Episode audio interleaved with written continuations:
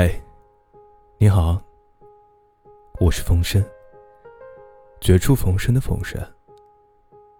喜欢这里的故事，可以点击一下订阅，每天都会更新啊。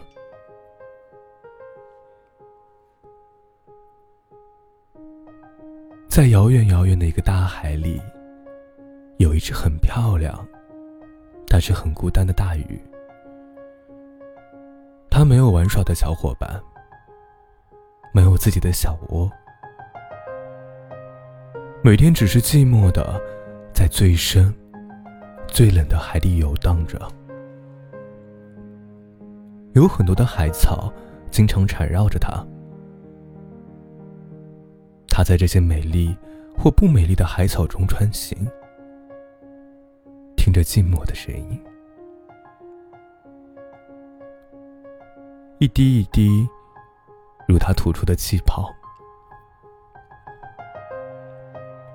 有一天，他终于厌倦这种水冷和缠绕了。他向上面游过去，感觉到水的温度变暖了，但是心底仍是寂寞的声音。当他把头探出水面时，看到了温暖的太阳，明媚的世界，阔阔的海风，还有，还有，在一朵浪花上坐着的一条红色小鱼。小鱼稳稳的坐在上面，摇啊摇，仿佛是在做摇篮一样。好开心的样子。小鱼也看到了他，很热情的向他打了个招呼：“嗨，老头鱼，你好呀。”嗯，这只鱼吓了一跳，我有这么老吗？他居然叫我老头鱼。他很生气的说：“你好没有礼貌啊！我还是很年轻的，怎么能叫我老头呢？”小鱼哦了一声，装作明白了的样子，重新打招呼说：“你好呀，老爷爷鱼。”大鱼气得怯怯的咬了几下自己的牙。小鱼嘻嘻笑着说：“再敢提意见，就叫你老不死的鱼，哼，试试啊！”大鱼被气得没办法，就只好笑了。心里想着，有意思的小鱼。小鱼顺手拿出一个铁丝编成的空圈，舀了一些海水，做成了一个水镜，然后递给他，一撇嘴说：“你自己看看吧，好寂寞，好老的样子。”大鱼看了看，吓了好大一跳。的确是一只。寂寞、憔悴的鱼。小鱼把镜子收回去，说：“你一定是经常待在下面的缘故，要记得经常上来晒晒太阳，像我这个样子。关于晒太阳，我是非常有经验的，哪里不懂来问我就好了。”新鲜啊，没听说过晒太阳还有什么说法。他想着。那你说说吧。小鱼笑了，说：“啊，其实挺简单的，就是当有太阳的时候，你就上来，开始晒喽。”大鱼笑了，这个充满了阳光味道的小鱼挺有趣的呀。就这个样子，小鱼和大鱼成了朋友，经常斗斗嘴呀，聊聊天啊。大鱼来海面的时间越来越长了，时间长了以后，他们就成了好朋友了。大鱼是很冷的，小鱼是很暖的。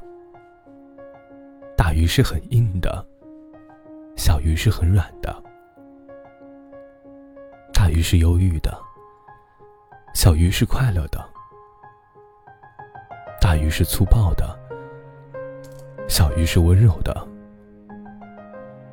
大鱼是安稳的，小鱼是淘气的。这只是他们的表现。其实大鱼也会很暖，小鱼也很冷。大鱼也会快乐，小鱼也会忧郁。大鱼也会淘气，小鱼也会安稳。大鱼也会温柔，小鱼却不会粗暴。两只很不同的鱼在一起时会怎么样呢？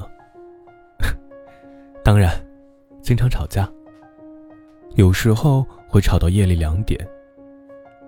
小鱼很气的，大鱼不爱哄它，一甩尾巴游到深海里去了。小鱼坐在浪花上，对着月亮哭，眼泪一滴一滴的掉进海里。可是大海毕竟太大了，这点眼泪算什么呢？小鱼想了想，就不哭了。没有人哄，自己哄就算了。他就自己坐在那里，看着星星的大眼睛，对自己说：“小鱼，小鱼，别生气，我来哄哄你。惹你生气，我不对，以后不再发脾气。真的对不起，以后一定爱护你。”说着，他自己都笑了。脸上还挂着泪花呢。其实，大鱼没那么狠心了。他在远远的看着小鱼呢，看到他自己哄自己，可是他不好意思过去。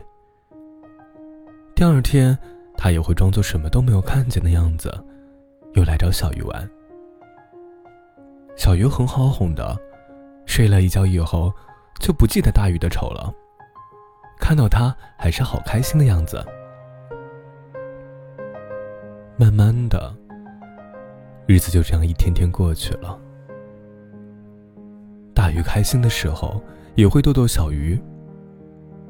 有时候，他坐在水底的缠绕海草时，也会想一下那只浪花上坐着的小鱼。